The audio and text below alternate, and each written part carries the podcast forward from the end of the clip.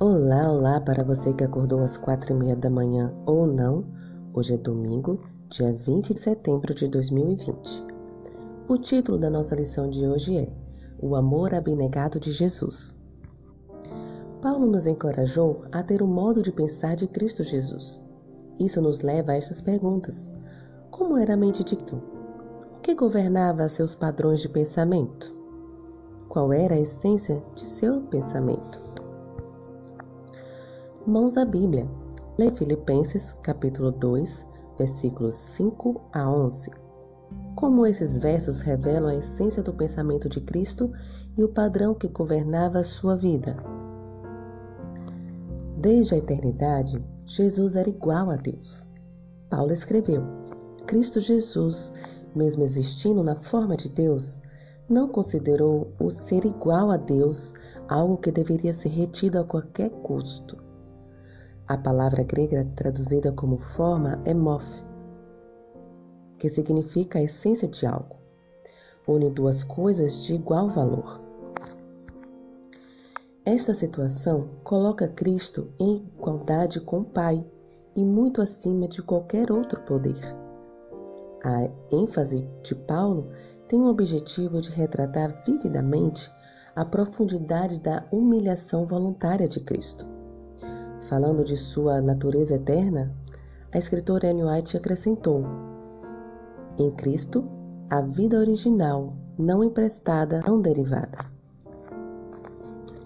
Jesus era igual a Deus desde a eternidade. Aniquilou-se. Essa também é uma expressão grega extraordinária. Ela pode ser literalmente traduzida como se esvaziou.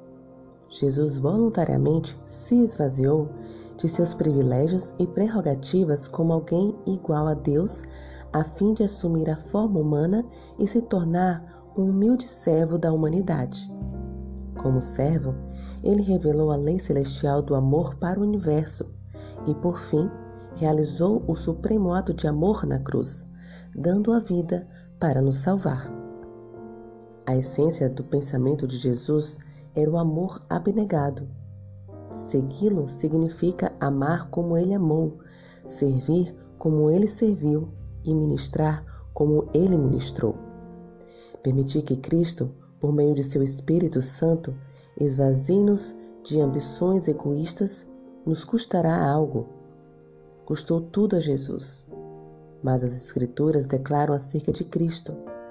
Por isso também Deus os exaltou sobremaneira e lhe deu o nome que está acima de todo nome. O céu valerá qualquer sacrifício que fizermos aqui.